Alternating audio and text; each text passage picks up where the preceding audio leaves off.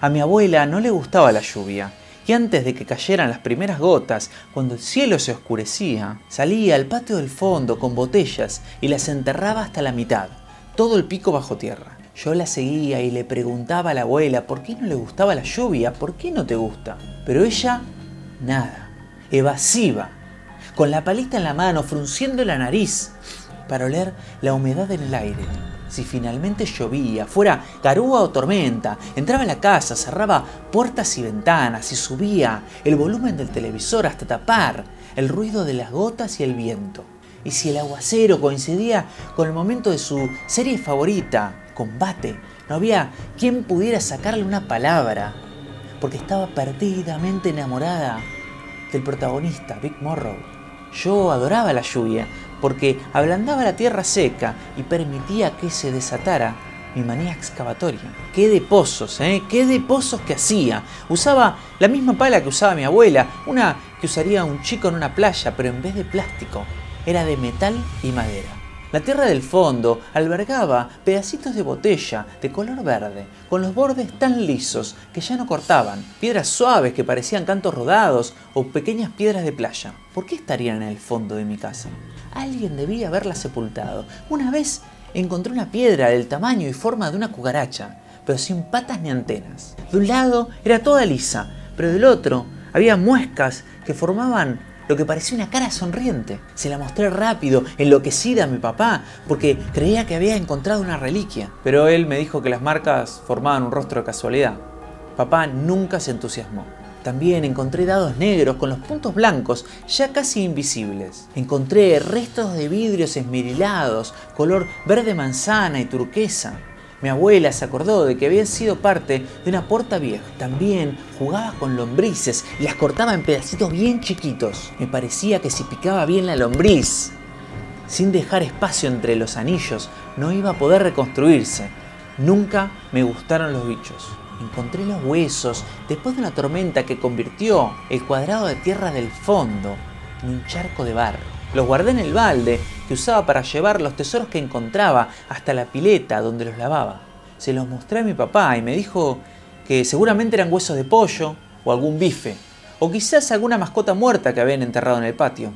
Pero insistía con los huesos de pollo, porque cuando él era chico, la abuela en el fondo tenía un gallinero. Parecía una explicación posible hasta que mi abuela se enteró de los huesos y empezó a arrancarse los pelos y a gritar. ¡La Angelita!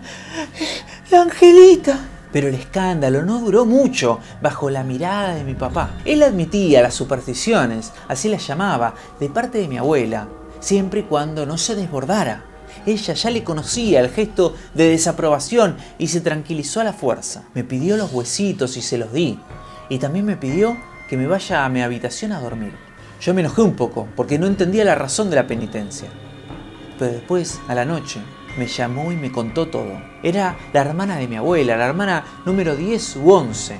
Mi abuela no estaba segura. En ese momento no se prestaba tanta atención a los chicos se había muerto a los pocos meses de nacida, entre fiebres y diarrea. Como se llamaba Angelita, la sentaron sobre la mesa, envuelta en un trapo rosa, adornada con flores.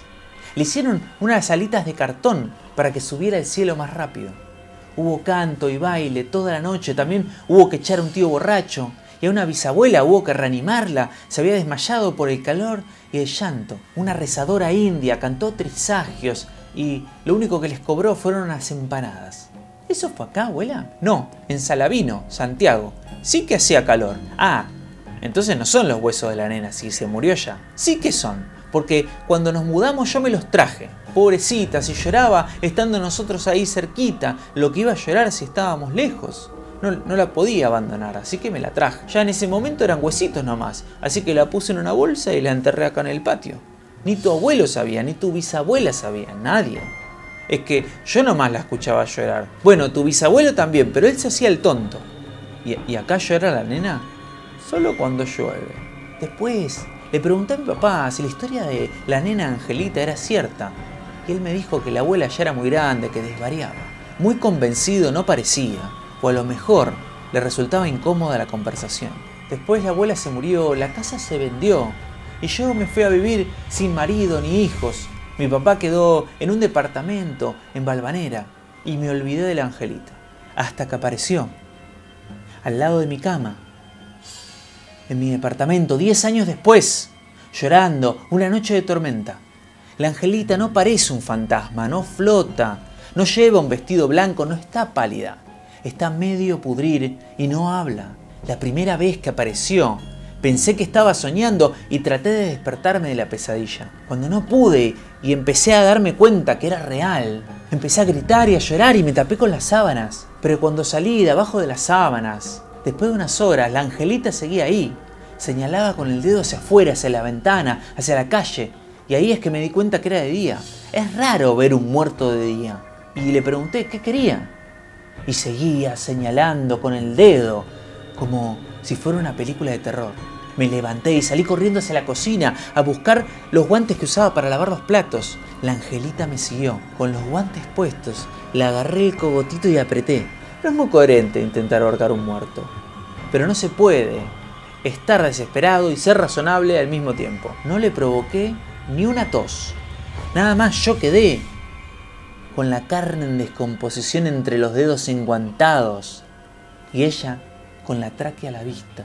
Hasta ese momento yo no sabía que se trataba de Angelita, la hermana de mi abuela. Yo seguía tratando de cerrar los ojos y que desapareciera o, no sé, despertarme de aquella pesadilla. Como no funcionaba, le caminé alrededor y ahí noté los restos de la mortaja rosa y las dos alitas hechas de cartón con plumas de gallina pegoteadas.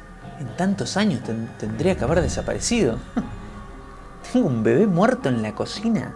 Tenía que dejar de pensar en términos de lo que era posible y lo que no. Si era mi tía abuela Angelita. Y ahí descubrí que si bien no hablaba, podía comunicarse con la cabeza. Entonces mi abuela decía la verdad, no eran restos de gallina del gallinero lo que había desenterrado, había desenterrado a la hermana de mi abuela. ¿Qué quería la Angelita?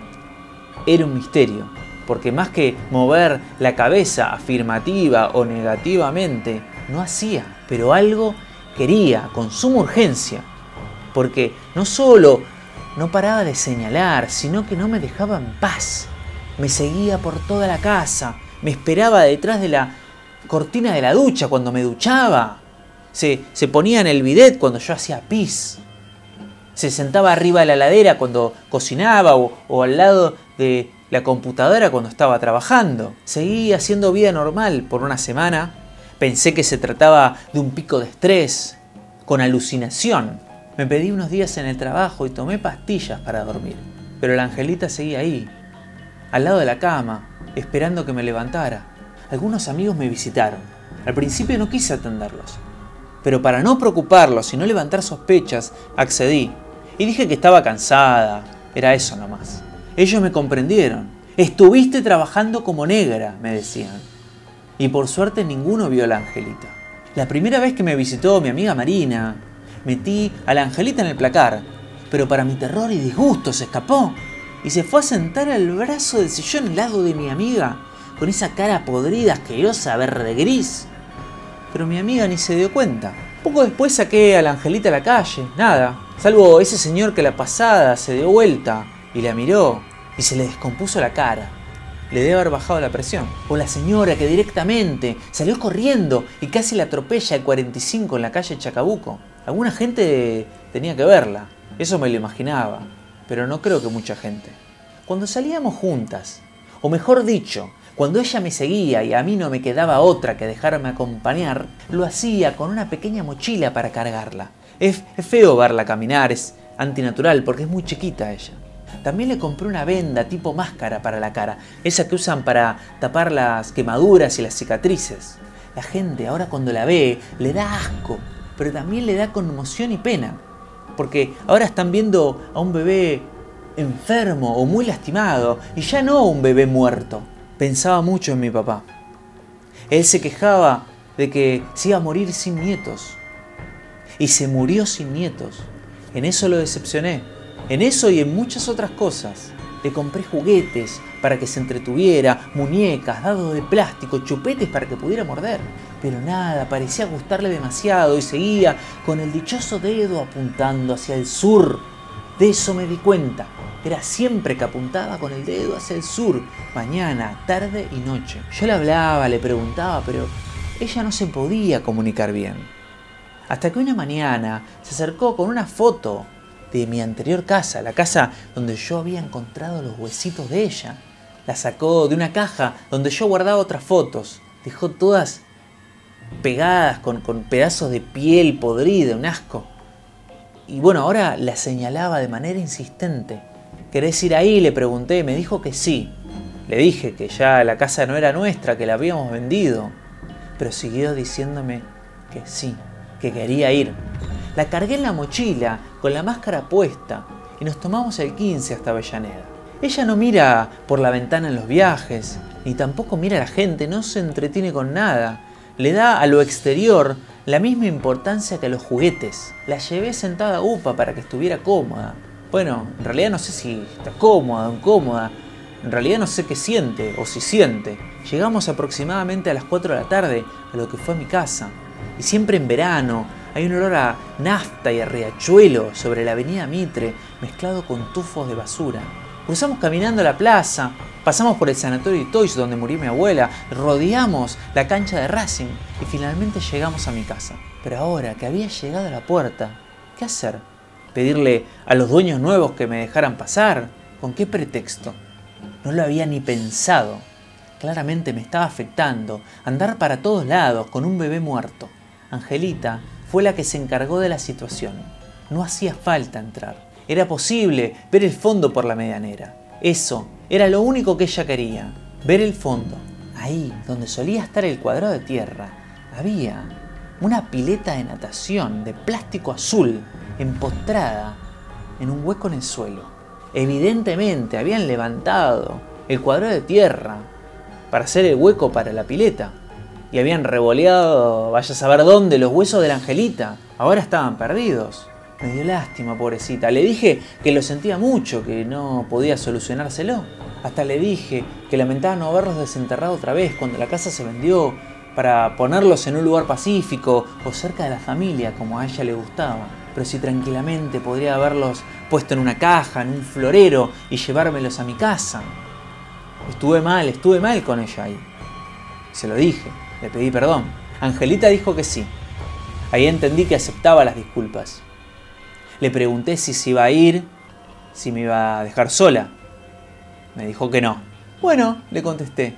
Y como la respuesta no me cayó muy bien, salí caminando rápido para la parada del 15. Y la obligué a corretear detrás de mí con sus pies descalzos, que de tan podridos ya estaban asomando los huesitos blancos. El desentierro de la angelita, Mariana Enríquez.